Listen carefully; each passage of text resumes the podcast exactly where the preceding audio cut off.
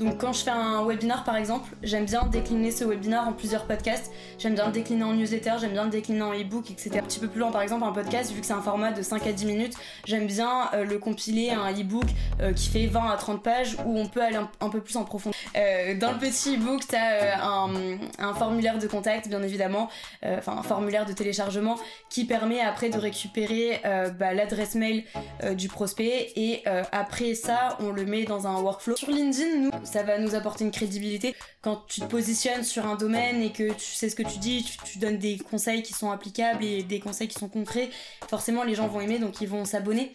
S'ils s'abonnent, après ils vont regarder plusieurs publications, ils vont liker, etc.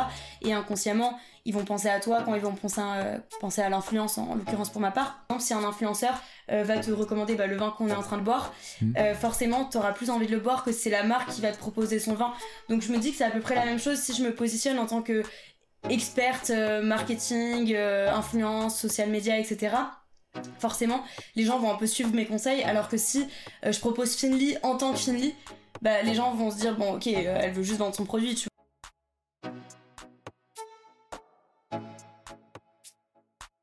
Bonjour et bienvenue, je suis Clément SSB et bienvenue dans l'Aftermarket. Aujourd'hui, j'ai le plaisir d'accueillir Manon Roche, Head of Marketing chez Finely. Elle va nous parler de la stratégie de contenu qu'ils ont mis en place pour générer des leads en important à leur cible. Et on va aussi parler d'influence, on va parler de comment faire des campagnes qui marchent, des campagnes efficaces et des campagnes rentables. Donc elle va nous partager toutes les techniques euh, de l'intérieur du marché finalement. Avant de commencer, j'ai deux choses à dire. Euh, premièrement, toutes les choses qu'on va mentionner, tous les liens, toutes les ressources, les personnes, les outils, vous les avez dans un lien qui est en description, le résumé finalement euh, du podcast écrit. Donc n'hésitez pas à aller checker ça. Et deuxième chose, je tiens à remercier Factory 5.42 pour rendre ce podcast possible. C'est le studio vidéo en plein centre-ville de Toulouse. Voilà, on peut commencer Manon. Je suis super content de te recevoir, je te propose de chiner. Yes, bah salut Clément, merci pour l'invitation. De rien. Euh, du coup, tu Head of Marketing chez euh, Finally, mais, mais pas que. Est-ce que tu peux te présenter et aussi nous dire un petit peu ce que fait euh, Finally Ouais, très bien. Euh, alors, je suis chez Finally depuis bientôt trois ans maintenant. En fait, pour la petite histoire, moi j'avais commencé euh, en stage chez Finally, donc je cherchais un stage, c'était pour mon Bachelor 3, donc troisième année d'école supérieure. Et je voulais me diriger vers les réseaux sociaux, l'influence, etc. Et du coup, j'avais trouvé Finally et c'était sur un poste de business developer, donc j'étais commercial en gros. Donc je vendais la plateforme parce que Finally, c'est une plateforme et une agence de marketing d'influence. Donc, en gros, notre rôle, c'est de mettre en relation des influenceurs et des marques. Donc, euh, j'ai commencé euh, chez Finally en tant que commercial, donc pour vendre la plateforme. Puis après, j'ai continué euh, en tant qu'alternante en community management tout d'abord euh, pendant euh, un ou deux mois. Après, j'ai basculé euh, sur la com en général, puis le marketing en général. Et là, ça fait bah, du coup deux ans et demi que je suis en market et en com. Et j'ai signé mon CDI là il y a deux mois à peu près. Donc on a structuré l'équipe. Maintenant, donc quand j'ai commencé, j'étais seule en marketing communication et maintenant on est quatre. Donc en gros, je gère et je structure le pôle marketing. Ok, d'accord. Est-ce que tu peux nous expliquer euh, un peu plus concrètement ce que fait euh, Finally Ouais, bien sûr. Alors du coup, du côté de la plateforme, euh, on est une plateforme de smart matching, donc on va mettre en relation des influenceurs et des marques. Donc comment ça se passe? En gros, tu vas avoir un espace où les influenceurs vont pouvoir s'inscrire sur la plateforme et un espace où les marques vont pouvoir s'inscrire sur la plateforme. Ils vont mettre chacun leurs critères de sélection. Bah, l'influenceur pour la marque, donc ses centres d'intérêt, etc. Et la marque va mettre ses critères de sélection pour l'influenceur. Hmm. Donc ça peut être des critères de localisation, de taille de communauté, de centre d'intérêt, euh, d'intérêt de la communauté aussi. Et nous, après, dès qu'on a ces datas-là, on va pouvoir mettre en relation les influenceurs et les marques qui matchent ensemble. Et on va pouvoir euh, bah, tout simplement proposer un brief de campagne à un influenceur. L'influenceur va pouvoir postuler et euh, à l'issue de la campagne, on va également traquer tous les résultats, mettre en place un bilan de campagne et du coup, la marque pourra voir les résultats de sa campagne, savoir si elle a été rentable ou non et après refaire de, nouvelles campagnes. Mmh. Et du coup, du côté agence, bah, comme une agence d'influence classique, on a des marques qui viennent euh, nous solliciter pour des briefs de campagne et après nous on leur structure toute la campagne et on fait aussi la partie un petit peu plus créative. Bah, on va y revenir beaucoup plus en détail sur l'influence, sur euh, l'état de l'art un petit peu, où est-ce que ça se trouve en ce moment. Euh, j'avais un peu d'abord envie qu'on rentre plutôt sur la, stratégie de contenu que toi tu as déployé, mhm. déployé sur, chez Finally. pour nous situer un tout petit peu, c'est qui ton, ton ICP, ta cible idéale Alors nous, on va avoir deux cibles vu qu'on a deux modèles différents. On va avoir d'abord une cible influenceur. Hmm. Donc eux, la plateforme est gratuite, donc il n'y a pas un enjeu business, enfin en tout cas direct, étant donné... après, il y en a quand même un indirect, étant donné que hmm. si on a plus d'influenceurs, on aura forcément plus de, marques. Exactement. Donc là, on va avec l'autre. Mais sinon, après, on va avoir une autre cible qui est souvent les marques euh, donc qui vendent principalement des produits. On a aussi des marques avec des services, mais le, cœur de cible, c'est plutôt des marques qui vendent des produits. Ça peut être des PME, TPE par exemple. Et euh, on est bah, principalement sur du B2C. B2B, on en a vraiment quelques-uns, mais ça représente même pas 1% euh, de, de, notre, de notre cible. Et après aussi, tu as une autre cible qui est euh, les agences de communication, agences de publicité, etc., qui ne font pas l'influence en, interne. Et du coup, soit ils l'externalisent, donc ils font appel à notre agence, soit ils utilisent notre plateforme pour justement mettre toutes les campagnes de leurs clients sur la plateforme et après comme ça c'est plus simple pour eux vu qu'ils ont une seule plateforme pour euh, plein de clients différents. Ok, d'accord. Euh, et ben du coup, moi, je, moi de base, je suis tombé sur ton podcast, je suis tombé sur euh, ta newsletter et tout ça sur LinkedIn. Je me suis dit, c'est trop cool. et puis après, je suis allé, je suis allé un peu regarder la description et tout ça, et j'ai compris un petit peu la stratégie. Et je trouve ça super intéressant parce qu'il y a, tu vas en parler, hein, mais il y a plein de boîtes qui font des podcasts un peu pour faire des podcasts et qui mhm. vont pas générer du lead derrière. Toi, tu as une démarche, j'ai l'impression, très héroïste où euh, vraiment tu veux que ça génère du bah, lead? On est une startup, donc dans tout ce qu'on fait, on essaye d'avoir une vision héroïste, bien évidemment. Après, on s'arrête pas au héroï. On veut aussi de la notoriété, on veut aussi créer un lien, tu vois, avec la communauté qu'on crée. Parce que pour nous, juste bah, poster pour poster ou même poster pour générer du lead, bah, on veut pas s'arrêter là, on veut aller plus loin, on veut vraiment créer une, une valeur tu vois, au, contenu qu'on propose. Ouais, c'est ça. Donc, euh, donc ouais, on, sur les podcasts, quand j'ai lancé le podcast, je sais que c'était un peu euh, la hype, tu vois, du moment, les podcasts, mais je l'ai pas vraiment fait pour ça. Je cogitais déjà depuis, euh, depuis plusieurs mois, c'est juste que bah, j'avais peur de me lancer. D'ailleurs, je l'ai dit dans mon podcast, c'est le premier épisode, c'est l'intro. Hmm. J'avais un peu peur, puis après je me suis dit, vas-y, en vrai, faut oser de toute manière, même si tu flops, même si personne voit ton podcast, bah c'est pas grave, tu seras tapé la honte devant personne, même si c'est nul, bah tant pis parce que personne l'aura vu. Et bah même si plein de gens l'ont vu et que c'est nul, bah t'apprendras et tu feras mieux la prochaine fois, donc euh, donc c'est pas grave. Et du coup, donc bah, oser marketer. Voilà, exactement. C'est d'ailleurs pour ça parce que à chaque fois, tu vois même euh, sur LinkedIn avant de poster, je voyais euh, plein de personnes qui postaient et j'avais l'impression qu'il fallait mm. vraiment avoir je sais pas, lu X bouquins pour poster, qu'il fallait avoir je ne sais quelle légitimité pour poster. Et après, un jour, je me suis dit, bah vas-y, tente. Et au final, j'ai tenté. Bon, ça marche pas du premier coup. Hein. Même euh, tous les posts que je, que je publie ne marchent pas tout le temps. Mais euh, au final, t'apprends, tu crées une communauté, tu postes de plus en plus, tu postes des sujets de plus en plus intéressants. Et euh, au final, c'est comme ça que tu crées une communauté. Et c'est pas en lisant je ne sais quel e-book. Ça aide, bien évidemment, à avoir les bases. Mais à un moment donné, il faut avoir le courage de se lancer aussi, tu vois. Totalement. Bah écoute, on a parlé en l'évitant. Tu vois, on a parlé de ce podcast, euh, de ses posts sur LinkedIn en les évitant. Mais vas-y, parle-nous un petit peu de, ce que tu as lancé, du coup, du podcast et de l'objectif derrière ça et des résultats que ça a fait. Top. Bah, du coup, on va commencer par le podcast.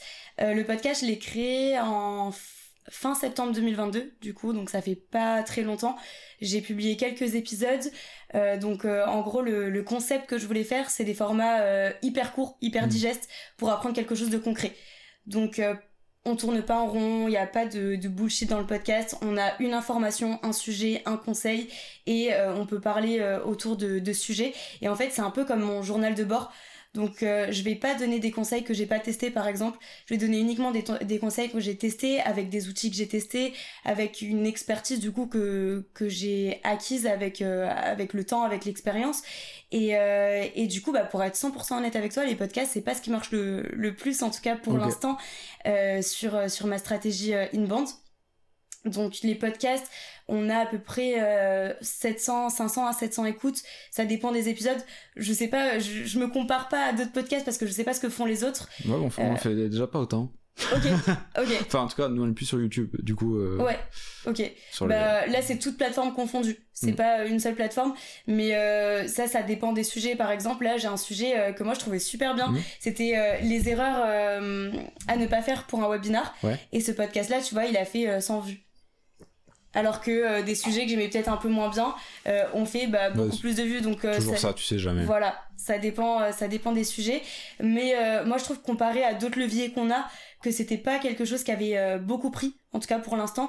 Du coup bah je me suis mis un, un petit challenge c'est bah, pour le mois de décembre faire un calendrier de l'avant, je t'en ai parlé un petit peu tout à l'heure. Ouais. Mais euh, en gros, le but, c'est de publier un podcast par jour avec un conseil par jour. Donc, c'est un jour, un podcast, un conseil.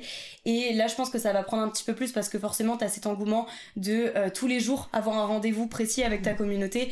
Et euh, surtout, bah, tu sais que tu vas apprendre quelque chose tous les jours. Et c'est des choses qui sont différentes. J'ai pas le focus que sur l'influence. D'ailleurs, le- on en a pas parlé, mais oser marketer, ça parle du marketing en général et pas uniquement du marketing d'influence. Ouais. Dedans, je parle de mes webinars, je parle des newsletters, euh, bah, je parle des podcasts aussi, des réseaux sociaux, des algorithmes, etc. Donc plein de sujets euh, assez divers parce que je voulais pas me refermer sur, euh, sur la brique de l'influence.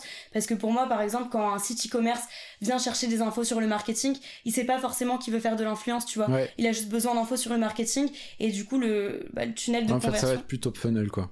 Exactement. Et ensuite, tu vas leur parler d'influence, tu tu vas les, les évangéliser par la suite. Exactement, donc ça Mm. c'était ma stratégie euh, que j'ai un peu rapidement pensé. Et après le podcast, vu que je viens- de le commencer, je fais un petit peu d'AB testing et, euh, et je vois ce qui fonctionne le mieux. Ok, pour se donner un ordre d'idée, Mhm. à peu près ça te prend combien de temps par épisode? Tu fais des épisodes de combien de temps? T'as Ouais. quel matos? Alors euh, moi je fais des épisodes qui sont euh, hyper courts, Mm. entre 5 et 10 minutes maximum, et ça me prend un temps de malade à faire. Ah ouais? Ouais, ouais, ouais, parce que bah, je viens de commencer, je suis pas hyper douée en post-prod, j'ai essayé plein de trucs, par exemple les, les sound effects, etc. Ok, J'ai essayé d'en mettre, c'est nul, vraiment c'est nul. ok. T'écoutes mes premiers podcasts et les derniers, tu vois une large différence. Euh, parce que du coup, tu sais, quand t'essayes, euh, tu fais un peu tout et n'importe quoi, tu touches un peu à tous les boutons. euh, Mm. Et, euh, et bah, du coup, ça, c'était pas ouf. C'était pas ouf. Donc j'ai arrêté les sound effects. On m'a, on m'a dit ouais arrête les dings parce que c'était trop fort. Du coup ça, ça faisait trop mal aux oreilles. Euh, je parlais pas assez fort aussi au début, donc j'ai monté la voix. Enfin bref, c'est euh, le temps d'adaptation m'a pris énormément de temps Ouais. justement. Donc pour un podcast de 5 minutes, je mets à peu près 2 heures à, avoir l'idée. On parle de la vidéo, mais l'audio, c'est, encore pire. hein. Ah mais l'audio c'est hyper dur, Ah, c'est hyper dur. chiant. Oh, Moi je viens pas du tout de ce milieu de l'audio etc. C'est hyper dur, euh, hyper dur à faire. Bon, en fait, toi, tu veux faire des trucs un petit peu évolués avec des sound effects. Bon, Mais Là, euh, voilà. non. Sinon, bon, je connais, il y a d'autres podcasts, il y a d'autres pod... ah, il y a d'autres podcasters. Il y a d'autres podcasters, on va y arriver, euh, bon, qui, qui utilisent GarageBand, ils enregistrent avec Zencaster, tu vois, euh, Moi truc comme ça. euh, Zencaster justement. ouais, pour t'enregistrer sur l'ordi.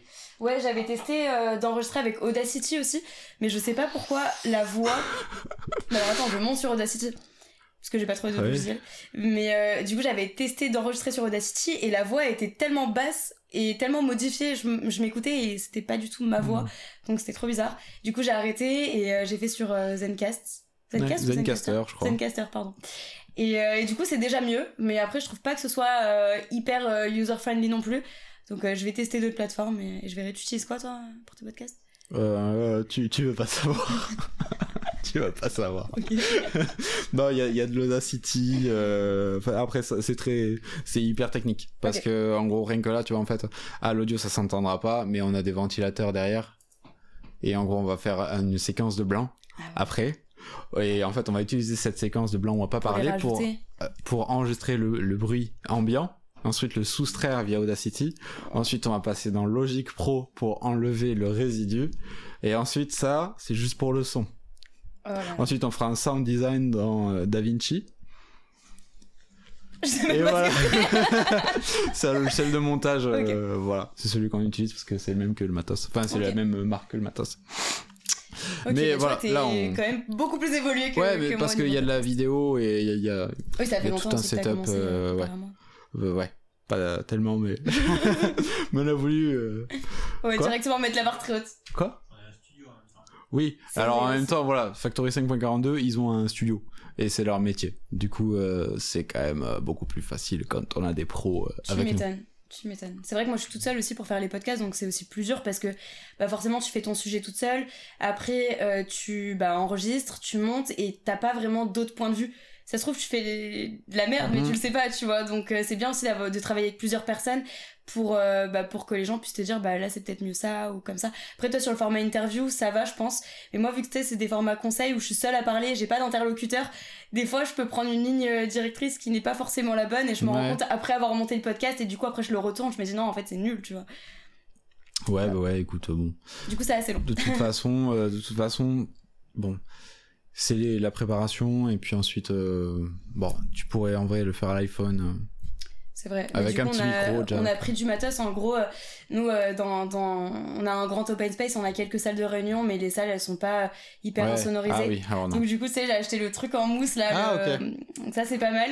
Après, on a, on a pris un micro. euh, Je pense c'est euh, Ouais. Hmm. première gamme de prix, mais qui fonctionne super bien. Euh, je sais plus, je connais plus la marque, mais il est franchement, il est top. Ok, Et après, je fais avec mon ordi. Et, euh, et voilà. ok, d'accord. Bon, ça c'est pour le podcast du coup, et après t'as, tu fais chaque épisode de podcast en rapport avec un contenu téléchargeable que tu as Ouais. ou que tu crées, c'est ça? C'est ça. En gros, j'aime bien euh, faire du cross-canal. Donc quand je fais un webinar par exemple, j'aime bien décliner ce webinar en plusieurs podcasts. J'aime bien le décliner en newsletter, j'aime bien le décliner en e-book, etc. Parce que je me dis que les personnes qui regardent le webinar, bah potentiellement, euh, toi tu vois, peut-être que t'aimes pas le format webinar, peut-être que tu préfères le format podcast, ou peut-être que euh, bah moi je vais préférer le format réseau euh, avec un carrousel, tu vois. Donc c'est pour ça que j'aime bien décliner plein de formats di- sur plein de formats différents pour avoir la possibilité de toucher plein de personnes différentes de différentes manières. Beaucoup de différents. Et, C'est très différent. et, et bref, tout ça pour dire que oui, j'essaye à chaque fois de donner des ressources qui, peut, qui peuvent permettre d'aller un petit peu plus loin. Par exemple, un podcast, vu que c'est un format de 5 à 10 minutes, j'aime bien euh, le compiler un e-book euh, qui fait 20 à 30 pages où on peut aller un, peu plus en profondeur si on a envie euh, bah, de, de, d'en savoir plus sur le sujet. Ouais, et puis toi ça te permet de capter le lead et puis de faire les actions marketing après Oui, derrière. c'est vrai que je l'ai pas dit, mais souvent, euh, dans le petit e-book, tu as un, un formulaire de contact, bien évidemment, euh, enfin un formulaire de téléchargement qui permet après de récupérer euh, bah, l'adresse mail euh, du prospect et euh, après ça, on le met dans un workflow. Donc c'est pas un workflow commercial, c'est vraiment un workflow de contenu euh, Trop cool. où on redonne de, du nouveau contenu, etc. Parce que moi, je reçois pas mal de workflows euh, commerciaux. Et euh, en vrai j'en ai marre qu'on me propose des rendez-vous qu'on me propose euh, des outils etc Euh, je pense que si je suis pas encore à ce stade du funnel si je suis pas encore prêt à acheter j'ai pas envie qu'on me propose des calls j'ai envie qu'on me propose d'autres documents Ouais. pour continuer à bah, tout simplement à connaître le secteur, à euh, créer une expertise et une fois que j'aurai choisi moi de passer à l'étape supérieure, bah je, voudrais prendre un rendez-vous mais je pense que du coup euh, c'est ce que j'ai essayé de faire en tout cas avec les workflows, c'est d'essayer d'être le moins intrusif possible, envoyer que trois mails. C'est un workflow quand même qui est super court. Donc premier mail, on a le contenu. Deuxième mail, on demande euh, ce que la personne a pensé du contenu, si elle a des questions, etc. On lui renvoie un deuxième contenu un peu plus complet. Et troisième mail, on lui dit en gros euh, qu'on va clôturer l'échange. Est-ce qu'elle a des questions? On lui offre un contenu et après on lui propose de tester la plateforme. Mais euh, c'est vraiment pas commercial. Ouais, ok. Donc, tu... ouais, c'est assez light en fait. ouais, hein. c'est hyper light. c'est hyper light. Et ça, ça fonctionne forcément- quand même assez bien parce que du coup, en tout cas, en taux de réponse, j'ai à peu près 30% de réponse. Donc je sais pas, euh, pareil, je, je sais pas Ouais, comparer pas vu que c'est mon premier workflow, j'en ai pas fait d'autres. Enfin si, j'ai fait plusieurs tests, mais en tout cas c'est celui qui marche le mieux. Euh, en taux d'ouverture, on est sur du 80%, donc je trouve que c'est quand Ouais, même c'est énorme. excellent, ouais. Ouais, c'est énorme. Et après en taux de réponse, euh, premier mail, on est à 50-60% et dernier mail, on est quand même à 30%, donc c'est c'est pas mal, je Mm. pense. Bah, souvent, il y a des réponses, euh, surtout sur les derniers mails, ouais. Ça, ça, on se rend pas compte, mais ça vaut le coup de, de prolonger les séquences sur, Mm. Parce que beaucoup des, des, des réponses vont se faire sur euh, deuxième, troisième, dernier Mm. mail, quoi. Bah c'est surtout le dernier mail quand tu dis bah je vais clôturer les échanges. Mm. Moi j'ai souvent des personnes qui me disent bah j'ai pas vraiment eu le temps de prendre encore connaissance du contenu. Est-ce que tu peux me laisser encore un peu de temps avant de clôturer les échanges etc. Donc euh, donc du coup bah je, je continue à échanger avec eux. J'essaye de savoir où est-ce qu'ils en sont dans leur stratégie d'influence. On en parle. Ce qui est en gros ce qui est bien je trouve dans la stratégie inbound aussi c'est qu'on prend le temps de parler aux prospects et on prend le temps de savoir où est-ce qu'ils en sont, euh, qu'est-ce qu'ils souhaitent. Alors que tu vois dans l'autre bande euh, bon, j'aime bien aussi l'autre bande mais dans l'autre bande on shoot des campagnes de mails Ouais. et au final, on, on s'en fiche un peu entre guillemets euh, de où est-ce que le prospect en est. On prend Ouais. pas le temps, tu vois, de créer à un part lien si avec. euh, euh, des, des, des petits c'est des petits justement euh, des petits events euh, Ouais. event based marketing où tu vas aller chercher des signaux. Ça justement Mhm. on va en parler dans un prochain Mhm, épisode de podcast avec euh, quelqu'un que vous connaissez sûrement. Euh, mais où on va aller très très en détail euh, sur comment justement choper ces, ces prospects au très vraiment au bon moment avec des, des signaux très particuliers restez, euh, restez abonnés mais oui, en effet, il y a des gens qui le font de façon totalement bourrin. La plupart des mails qu'on reçoit sont totalement bourrins, euh, à Bah, peine personnalisés. Et euh, du coup, euh, c'est vrai que ton approche est beaucoup plus quali là-dessus parce que bah, les gens viennent à toi et te disent même Attends avant d'arrêter de m'envoyer des mails. Mm. Bah, moi, les mails, par exemple, Hotband que je reçois et que je trouve qui. Bah, moi, dès que je vois ça, je mets directement dans la poubelle. Tu vois, c'est quand tu fais un scrapping, par exemple, sur LinkedIn et que tu as Mm. le nom de l'entreprise. Euh, bonjour, vous êtes bien Manon, euh, Head of Marketing de chez Finly, plateforme et agent d'influence. Avec l'emoji. Voilà, c'est ça, tu vois, avec le petit tiré, etc. Et moi, je mets directement dans la poubelle parce que je sais que c'est un mail automatisé. J'ai rien contre les mails automatisés, j'en fais moi-même. Mais euh, je trouve généralement que le contenu est pas hyper intéressant et va pas m'apporter quelque chose. Et généralement, quand j'ai besoin d'un outil, je le sais, du coup, je vais chercher, je vais faire un benchmark sur cet outil. Donc, j'ai pas vraiment besoin, en tout cas, je suis pas vraiment la cible pour, euh, pour ce genre de- d'email. Alors que par exemple, un email un peu plus friendly, qui me dit oui euh, j'ai vu ton dernier contenu ou j'ai vu euh, un peu ton l'approche que t'as fait tu vois je trouve que ça ça marche beaucoup plus et t'as un meilleur taux de réponse que, que sur euh, sur les mails automatisés mais mal automatisés Ouais, c'est ça, ouais. Bah ouais, tu vas te renseigner un petit peu sur ce que fait la personne, et puis tu, euh, tu, tu, tu lui parles de ça, tu lui expliques pourquoi est-ce que tu veux entrer en de contact, ouais, voilà. Mm. Mais encore une fois, c'est automatisable. Voilà. Euh, on en parlera, justement. Euh, très bien. Ben justement, on parle d'outils. Ouais. Et du coup, qu'est-ce que tu utilises pour, euh, pour automatiser un petit peu ces workflows-là? Alors, euh, déjà, je fais de la prospection sur LinkedIn. Pareil, moi, je fais pas de la prospection commerciale, je fais de la prospection pour mes contenus inbound. Donc, je fais de la prospection pour mes webinars, je fais de la prospection pour les e-books. Et je fais de la prospection aussi pour inscription newsletter ou event, etc. Euh, je fais pas trop de la prospection pour faire tester la plateforme ou pour euh, prendre des rendez-vous. Ça, c'est plus les commerciaux qui le font. Et, euh, notre gros hacker, Louis. Moi, je fais pas trop ça. Et du coup, je le fais sur Wallaxy. Et euh, ce que je trouve bien, c'est que justement, je peux créer un lien avec les gens parce que une fois que je leur propose le webinar, après, j'ai souvent des réponses merci, je me suis inscrit, etc. Et, euh, et après, je continue la conversation. Donc, je m'arrête pas à l'automatisation de base, je continue. Euh, et toi, tu fais quoi? Et toi, t'en es où dans ta strat? Euh, C'est quoi tes enjeux du moment? Tu vois, genre vraiment créer un lien avec la personne. Comme ça, bah, déjà, elle va beaucoup plus se souvenir de toi. Parce qu'elle va se dire, ok, j'ai discuté avec cette personne, j'ai pas reçu un message, j'ai discuté avec cette personne. Donc ça, je trouve que ça crée une relation un petit peu plus forte. Et en plus de ça, tu peux vraiment connaître les besoins de ton prospect et pouvoir lui bah, lui donner un contenu qui serait potentiellement intéressant pour lui, euh, le renvoyer du coup vers un commercial si jamais tu penses qu'il est chaud, euh, et, euh, et après le mettre dans ta base de données et le nurturer euh, un petit peu. Ok, Donc ça c'est pour LinkedIn. Après j'utilise euh, Active Campaign mais je suis pas hyper satisfaite euh, de la plateforme pour faire mes workflows et, euh, Ok. et Ça, tout c'est ce de l'email. Exactement. Et sur LinkedIn, tu vas identifier comment les personnes que tu vas euh, pousser sur ton webinar? Alors ça dépend. En gros, euh, il y a plein de sujets dans ce sujet, j'aime bien. En gros, euh, sur LinkedIn, je vais prendre par exemple des mots-clés influence. Ouais. Donc ça, basique, sur la barre de recherche, je tape influence, je les mets dans une liste et après je leur propose un guide sur influence par exemple. Je fais pareil sur les réseaux sociaux, par exemple, je vais prendre des CM, community manager, euh, je vais les mettre dans un dans une séquence euh, Wallaxy et je vais leur proposer un guide sur euh, les dernières tendances euh, Instagram par exemple. Ok. Donc ça, je fais ça. Attends, tu tapes influence, mais du coup, ça, c'est des gens qui vont déjà taffer dans l'influence, non? Ouais, mais souvent les head of influence ou les personnes. Ah oui, les d'accord, ok, oui. Voilà. Ouais, Donc souvent ils ont besoin d'outils. Ça arrive au euh, cerveau, là. c'est notre type. souvent ils ont besoin d'outils euh, justement euh, comme Finly Mm. pour euh, bah, pour euh, automatiser un petit peu leur marketing d'influence. Et après sinon aussi ce qu'on fait c'est qu'on crée des événements sur LinkedIn. Et sur ces événements, on arrive à avoir pas mal de participants. euh, en moyenne, on a entre 1000 et 1500. Donc c'est pas mal. Et en gros, après, ces personnes, je les mets dans une liste et je les invite. Pour t'expliquer tout en détail la stratégie, Ouais, nos webinars, on les fait sur Livestorm.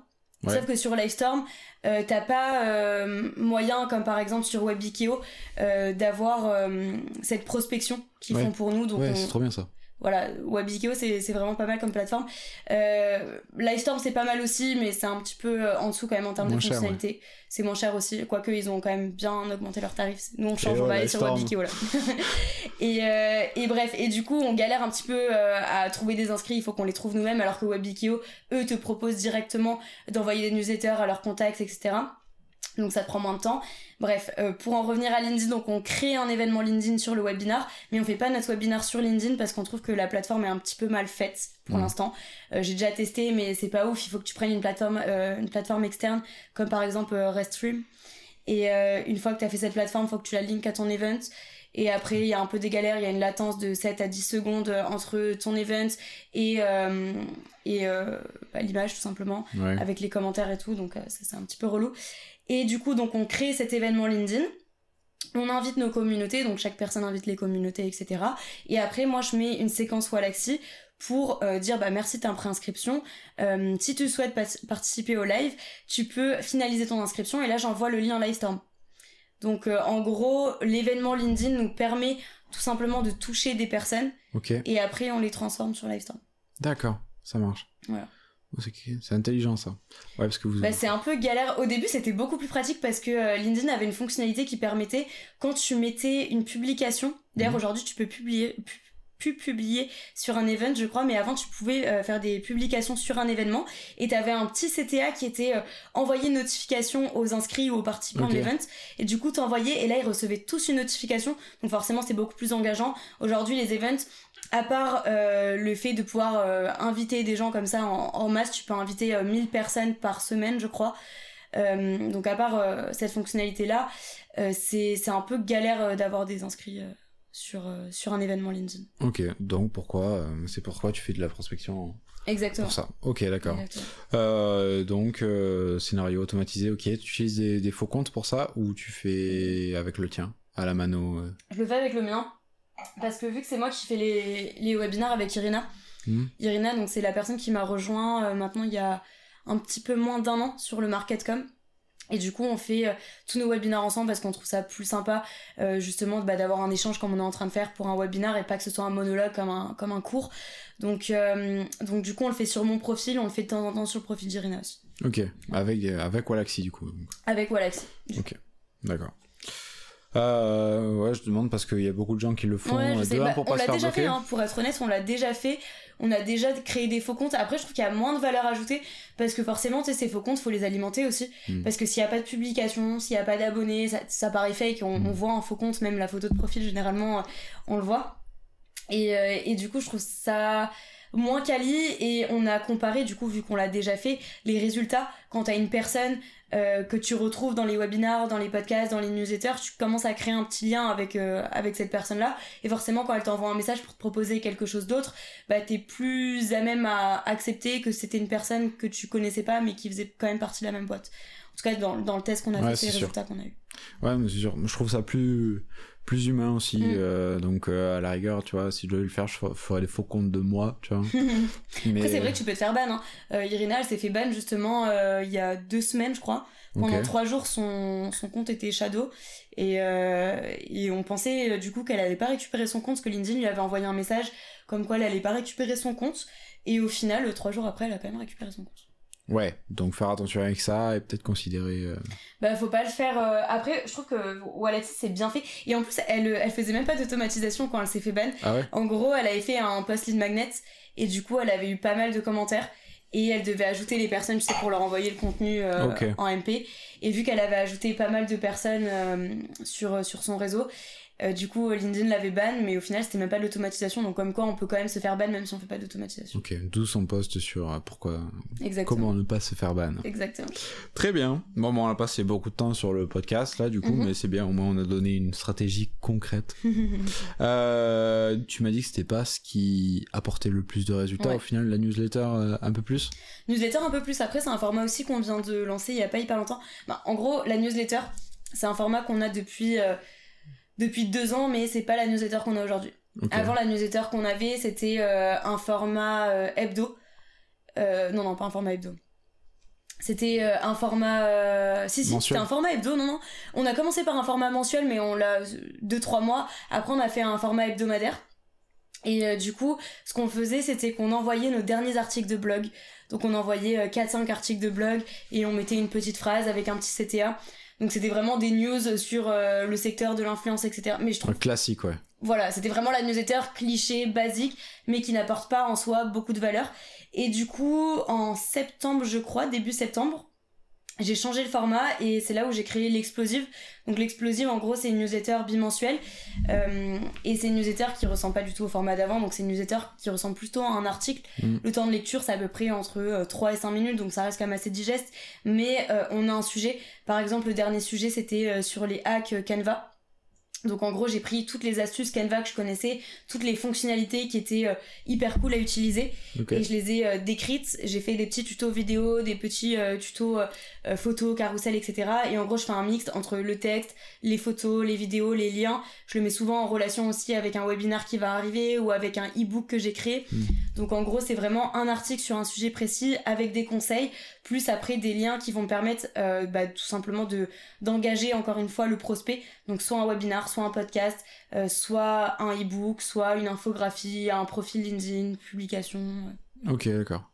Et t'arrives à faire euh, un, un espèce de tracking entre les, les prospects quand ils lisent ta newsletter Ouais.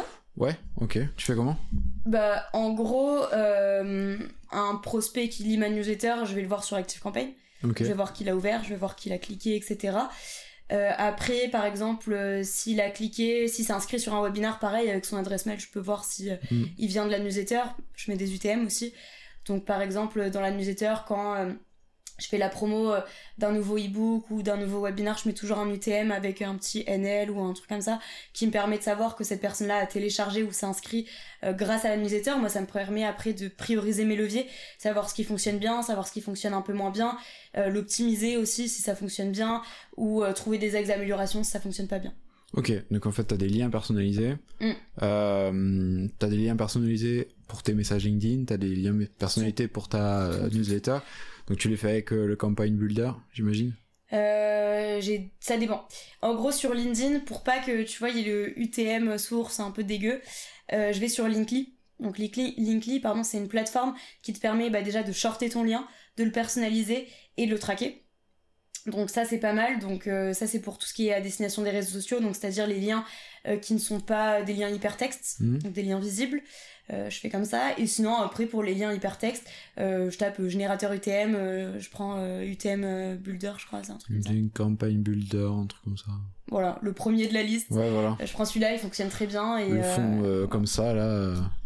Mais ce qui est pas mal aussi sur Linkly, c'est que tu peux voir le nombre de clics et tout sur ton lien, Mhm. que tu peux pas faire du- sur, sur l'autre. eh, après, c'est Google Analytics direct. Ouais, Un peu plus compliqué. Ouais. Ok, donc Linkly, pas mal. Linkly, Euh, ouais, Linkly est vraiment top. Je crois qu'ils ont une, euh, un free trial aussi. Donc euh, pas mal. Nous, on. Ah, T'as un free trial si tu veux pas personnaliser ton nom de domaine, il me semble, mais si tu veux personnaliser ton nom de domaine, qui est quand même un peu plus quali, je crois que c'est 10 euros par mois, donc ça reste quand même tout à fait abordable. Donc, euh, Ok, et donc tu te retrouves avec les données d'Active Campaign qui te dit euh, qui est chaud euh, sur tes emails, tu te Mhm. retrouves avec euh, tes webinars, euh, les inscrits et les clics sur Linkly. Ouais. Ça fait beaucoup de choses, beaucoup de données. Où est-ce que tu centralises tout ça J'imagine pour faire le scoring. bah, après, j'ai un gros Excel. Ouais, ok, un d'accord. gros Excel avec toute ma data vu que c'est plein d'outils différents malheureusement aujourd'hui on reste une startup donc tu vois on n'a pas les budgets de prendre un HubSpot ou, ou d'autres outils comme ça Donc c'est faisable. Donc ouais c'est faisable. On a euh, on a en gros un gros Excel avec euh, tous nos KPIs sur chaque levier. Euh, on a des objectifs aussi pour chaque mois. Et après on met ce qu'on a fait. Donc le, résultat de chaque mois, on voit en fonction. Et on veut pas juste avoir des résultats, enfin des, des chiffres pour avoir des chiffres, on veut utiliser cette data. Et du coup par exemple, imaginons newsletter, on voit que euh, le taux d'ouverture a baissé, on va regarder si on n'est pas tombé dans les spams, on va regarder euh, si euh, l'objet du mail était pas un peu moins bien que les autres, si on a moins de clics, on va regarder si bah, le CTA était bien opti, s'il était bien au bon endroit, etc. Donc en gros, on va utiliser la data qu'on a pour avoir de meilleurs résultats. Ok, d'accord. Voilà. Bon, très clair. Eh ben écoute, euh, super. Euh, à la rigueur, si tu veux nous mettre un petit screen de ton, de ton tableau de KPI pour voir un Ouais, peu grave. Comment c'est. euh, Ben, j'en ai un en plus. euh, là. J'en ai un euh, téléchargeable, donc si tu veux le mettre en commentaire ou autre. Ah bah de, ouf, de ouf, oui, complètement. Super. Du coup, ces, ces choses-là, on va pas forcément parler de LinkedIn parce que là, sinon, on en a pour. Mhm. Ouais.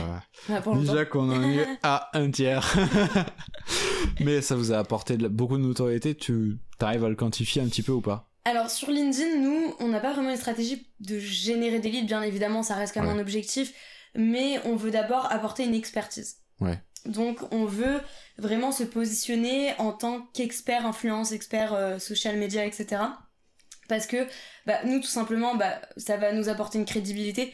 Forcément, euh, quand, tu, quand tu te positionnes sur un domaine et que tu sais ce que tu dis, tu, tu donnes des conseils qui sont applicables et des conseils qui sont concrets, forcément les gens vont aimer, donc ils vont s'abonner. s'ils s'abonnent, après ils vont regarder plusieurs publications, ils vont liker, etc. Et inconsciemment, ils vont penser à toi quand ils vont penser à, penser à l'influence, en, l'occurrence pour ma part. Donc c'est un peu être le top of mind de l'influence, même s'il y a énormément d'autres boîtes qui le font et qui le font très bien d'ailleurs sur LinkedIn. Mais euh, je pense qu'il y a de la place pour tout le monde, pour tous les créateurs de LinkedIn, et on a tous un point de vue un peu différent. Moi, j'essaye d'apporter une expertise euh, sur l'influence, mais surtout montrer les erreurs que j'ai faites. Parce que je pense qu'on apprend beaucoup avec les erreurs des gens, et ça nous permet de ne pas les reproduire. Donc à chaque fois, par exemple, que... Euh, que je fais une erreur, que ce soit au niveau du webinar ou euh, où j'ai une petite coquille, que ce soit au niveau de, des campagnes d'influence aussi, quand je rate quelque chose ou quoi, j'hésite pas à faire un post parce que je me dis, si moi j'ai fait l'erreur, il y a forcément quelqu'un d'autre qui a fait l'erreur ou qui va peut-être faire cette erreur, donc si je peux l'empêcher de la faire ou euh, l'aider à, à, faire quelque chose de mieux, j'essaye de le faire. Donc d'abord on a ce, ce, rôle un petit peu d'expertise, de conseil. Après on a forcément euh, un, un, rôle de, de lead gen, tu vois. Donc euh, on fait tous un peu de personal branding dans la boîte. Ouais. J'ai fini. Ça génère des leads, c'est pas notre levier qui génère le, plus de leads aujourd'hui, mais ça génère quand même euh, une trentaine de leads, de leads par mois, donc ce qui n'est pas négligeable non plus. Après, après nous, c'est pas notre objectif premier. Ok, d'accord. Bah, justement, tu parles de, de personal branding. Je trouve il y a un truc que je trouve super intéressant, c'est qu'en fait, ton podcast et ta newsletter, attends. Voilà ton podcast et ta newsletter, euh, ils sont pas, euh, c'est pas le podcast de Finly. C'est euh, merde, oser marketer par Manon Rock. De Finly. de Finly. voilà. Et pareil pour la newsletter. Il mm. y, a ta tête en gros et. Bah, en vrai, ça c'est aussi une stratégie, hein, pour être 100% honnête, parce que je sais que ce qui provient d'une marque marche moins bien. Mhm. tout simplement. Bah, c'est comme l'influence, tu vois. Euh, l'influence, moi, je trouve que ça m'aide beaucoup aussi à structurer un peu le, la stratégie de bande qu'on va faire parce que euh, bah, un influenceur a plus de crédibilité qu'une marque quand elle parle d'un produit. Tu vois, par exemple, si un influenceur euh, va te recommander bah, le vin qu'on est en train de boire, mhm. euh, forcément, tu auras plus envie de le boire que c'est la marque qui va te proposer son vin. Donc, je me dis que c'est à peu près la même chose si je me positionne en tant que experte marketing, influence, social media, etc forcément, les gens vont un peu suivre mes conseils, alors que si euh, je propose Finly en tant que Finly, bah, les gens vont se dire, bon, ok, euh, elle veut juste vendre son produit, tu vois. Alors que moi, au-delà de ça, je veux d'abord vendre le secteur de l'influence, montrer euh, pourquoi il faut faire de l'influence, pourquoi il faut le faire de telle manière, pourquoi il faut le faire de manière responsable, éthique, etc. Et bah, ce qu'il ne faut pas faire aussi. Et j'en étais où? Et ok, d'accord. Donc tu veux vraiment montrer ça et tu veux créer tu veux créer vraiment une voix sur l'influence. Mais c'est super intéressant parce que, en fait, tu développes ton personal branding, toi, sur le, le monde de l'influence, pas forcément à travers Finly, mais donc tu te crées vraiment cette, cette image de Manon Rock, c'est la spécialiste de l'influence, euh, et pas forcément que chez Finly. Mhm. Donc, euh, en fait, Finly te permet aussi de, de, de, monter en valeur sur ce marché-là, via les contenus que tu produis, mhm. euh, même quand tu vas changer de boîte ou, ou autre si tu veux rester dans ce dans ce et inversement aussi en gros je voulais pas que Finly soit associé uniquement à moi et je voulais pas que moi je sois associé uniquement à Finly je voulais justement bah, parler d'un secteur qui est assez large donc les réseaux mhm. sociaux un petit peu plus précis l'influence et après donner des conseils créer une communauté parce que je pense que ça peut servir dans plein de choses je compte pas partir de, de Finly aujourd'hui mais euh, je sais que ça peut m'ouvrir des portes aussi euh, pour d'autres tafs. Mhm. Je sais que ça peut ouvrir aussi des partenariats. J'ai trouvé énormément de partenaires euh, pour nos webinars, pour la newsletter, etc. J'ai trouvé énormément de partenaires euh, sur LinkedIn. Donc, euh, donc ça, c'est pas mal. Euh, je fais aussi pas mal de freelancing à côté. Donc mes clients, je les trouve principalement aussi sur LinkedIn.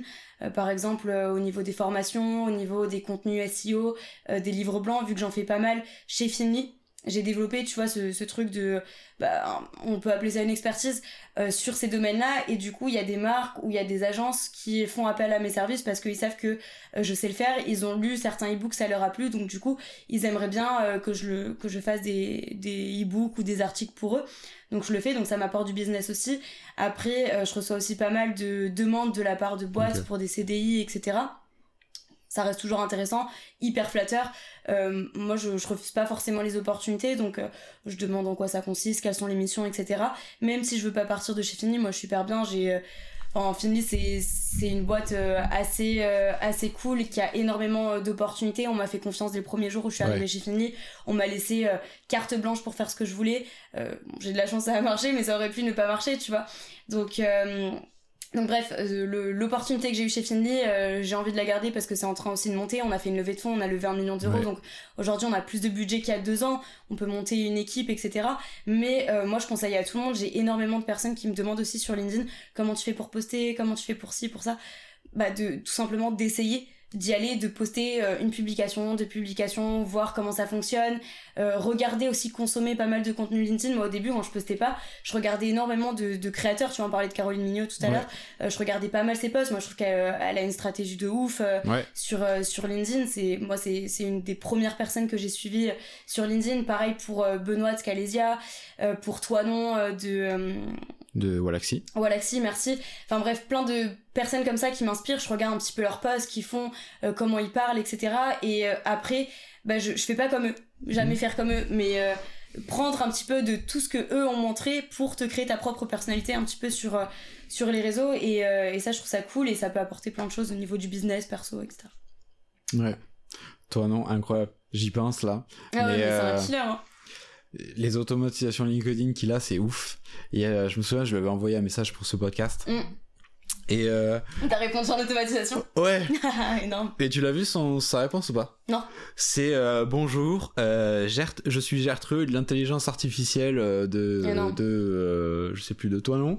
Euh, j'ai détecté que votre poste était pas trop commercial, donc vous aurez peut-être une, une, chance d'être d'avoir une, réponse dans les X jours ouvrables.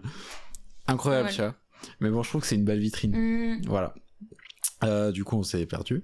Mais euh, ouais, en fait, ton, ton podcast, il est, euh, il est à ton nom. Et en fait, de l'extérieur, on pourrait presque croire que c'est toi qui l'as fait et que c'est mm. sponsorisé par Finly. Mm-hmm. Ça ajoute de l'authenticité pour le contenu. Mm. Et toi, ça t'apporte des opportunités. Et Finly, ça fait un, un, contenu qui, qui, qui performe mieux, qui apporte des leads. Et Pauline va arriver, c'est ça? Ok. Voilà. Bon, du coup, on va faire une petite pause. Tu peux prendre un influenceur qui est spécialisé là-dedans et il va pouvoir tout simplement toucher une cible de personnes ultra euh, qualifiées. Ultra qualifiées. Alors que toi, tu mettrais peut-être plus longtemps par un autre levier à toucher cette cible-là. Donc c'est un levier qui est hyper performant, mais encore faut-il, tu vois, bien cibler les influenceurs parce qu'il faut qu'il y ait une adéquation euh, marque-influenceur. Et après, il faut aussi que la marque ait optimisé euh, tout ce qui est site web. Parce que l'influenceur a beau faire la meilleure campagne du monde, si le site web est pas optimisé, si le site web a pas un bon, une bonne conversion derrière, l'influenceur il peut pas tout faire non plus, tu vois.